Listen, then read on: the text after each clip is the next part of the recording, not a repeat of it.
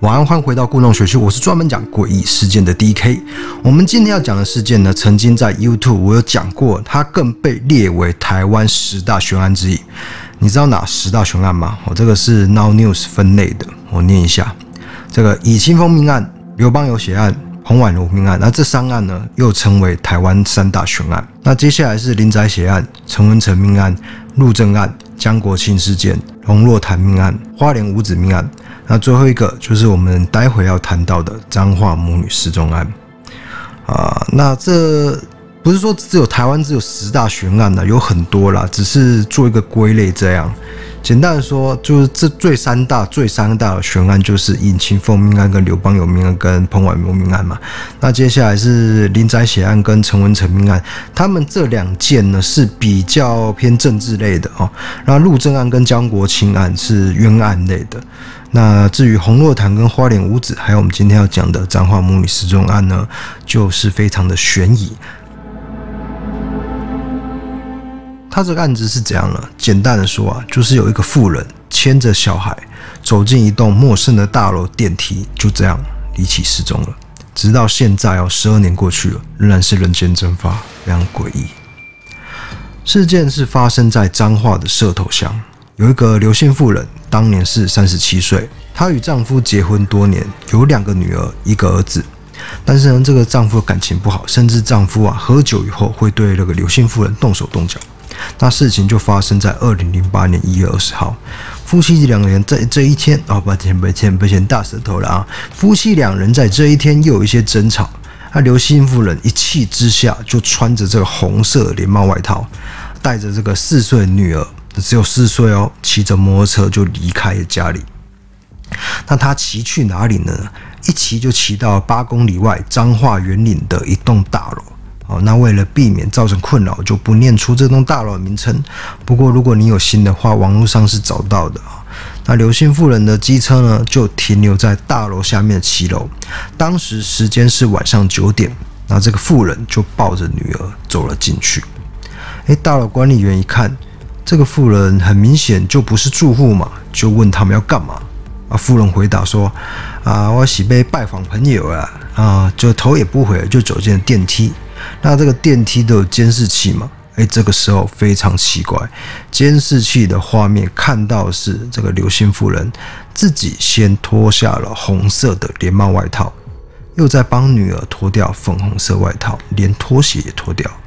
当时是一月。”哦，天气算是蛮寒冷的啊，为什么要脱掉外套这个动作呢？非常的诡异。他的表情在这个监视器的显示下显得十分的茫然与怪异。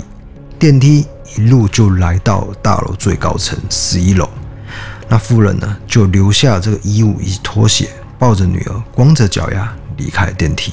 根据走廊监视器画面显示，他离开电梯以后，这是一道长廊。走廊尽头左边是住户，右边则是安全梯。监视器画面清楚地拍到刘姓妇人是直接哈推开这个安全门走进了安全梯里面啊，但是安全梯里面呢就没有监视器了，所以他是往上走还是往下走，这就是一个永远的谜团了。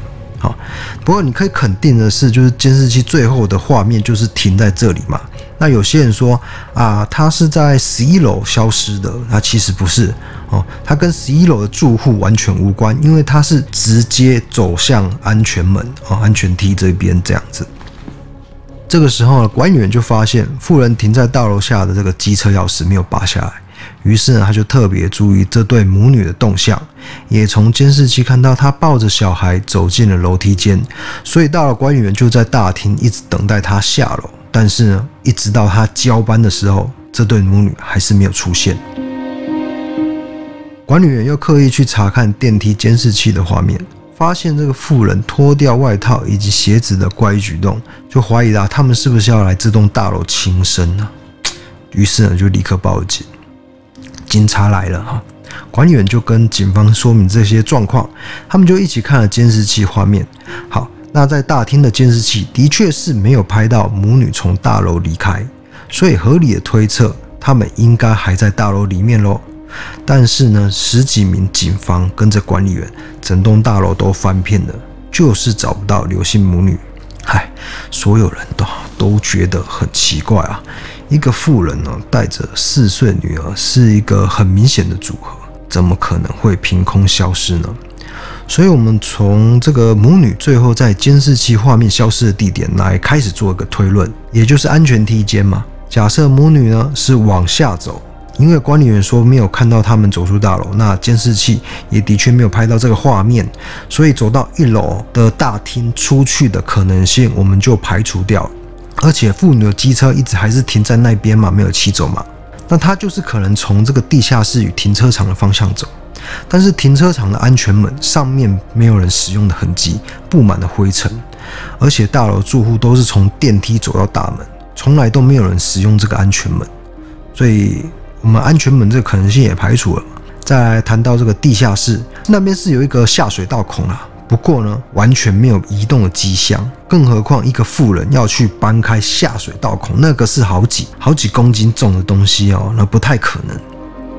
好，所有出口可能性我们都想过，都找过了。好，那现在假设的确是有某个通道是可以走出外面的，参与搜查人员也许真的是有漏掉，但是重点是哦，警方连大楼外面的入口监视器的画面都查过了。就是完全没有刘星母女的画面，所以我们就很自然的把排除了往下走的这个可能性了啊。接下来我们再回到了这个当初最后被拍摄到地点安全梯这里，我们排除往下走，就是等于就是往上走嘛，那就是通往大楼的楼顶嘛。大家都还记得兰可儿悬案，最后就是被发现在楼顶的水塔嘛。哦，那这栋大楼的水塔里面有任何的发现吗？答案是没有。管线间、工具室、楼顶任何一个角落，数十名警察都翻遍了，就还是没有。所以那个时候我就想啊，会不会他走到大楼楼顶，然后是跳到另外一栋的顶楼呢？结果我用 Google 地图一看，根本是不可能的。这栋大楼四周都是四层楼的透天，唯独就是这一栋是十一层楼。起码落差了七层楼的高度，怎么想都不可能是从另外一栋大楼离开。那警方又看了一下楼顶的围墙，诶，是不是有人攀爬过的痕迹啊？因为人在轻生的时候，至少他会翻过这个楼顶的围墙嘛。那结果也是一无所获，而且大楼四周没有发现任何的尸体，所以刘姓妇人跳楼轻生的可能性也做一个排除了。啊，那真的是非常奇怪啊。那他会不会是跑到其他住户的家里面呢？警方发现，虽然刘姓妇人跟管理员说是要拜访朋友，但是其实这一栋大楼完全没有人认识他。远警就挨家挨户的访查，一间一间的按门铃哦，问一下问一下这样子，一样没有任何的结果，就成为一起永远的悬案。好，那有人会问说，警方只能一间一间的问吗？不能强制搜索这栋大楼的住户吗？答案是不能的。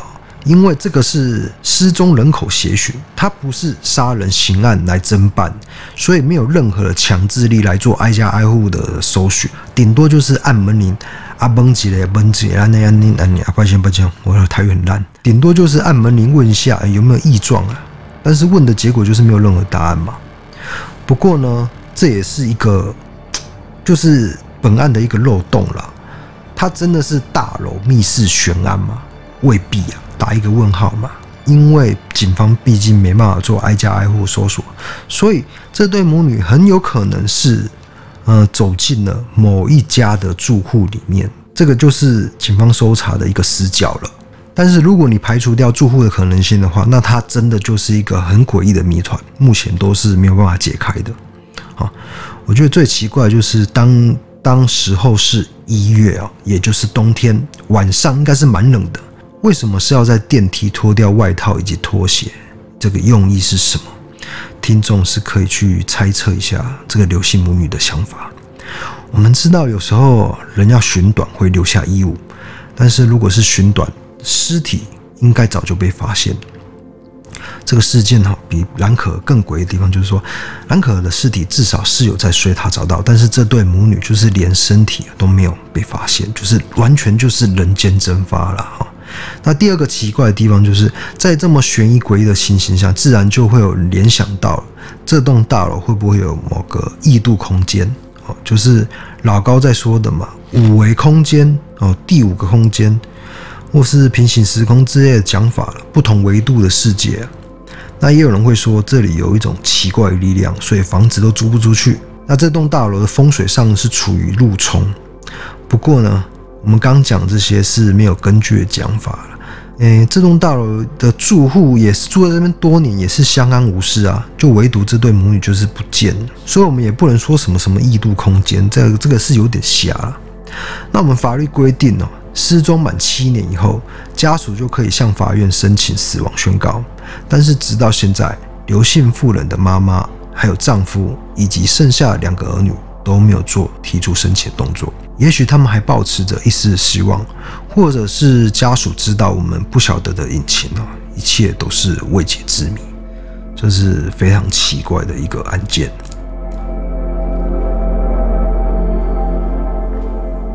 那我们这 podcast 其实是有一个 YouTube 频道叫做“异色档案”，大家也可以去搜寻看看。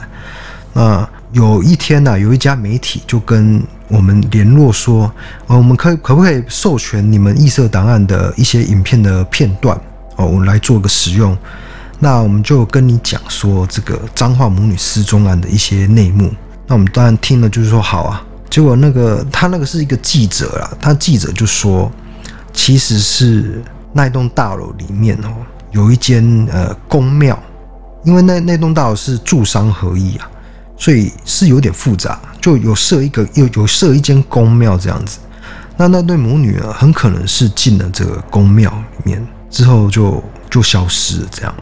那我刚刚就说到，因为警方的搜查呃是有局限的嘛，他只能去做询问的动作，他没办法深入去呃真的去去做一个很很完整的搜索，所以。这个的确是有可能的，就是进入了某间住户哦，那那有可能是公庙就消失了这样。那为什么媒体没有这样报呢？因为这个是没有被证实的，我只是没有被证实的，所以我就拿出来跟大家分享这样这个可能性啦。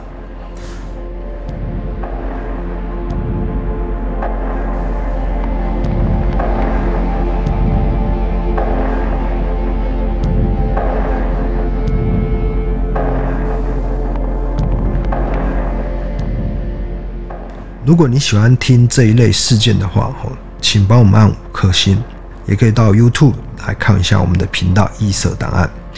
我是 DK，我们下次见，拜拜。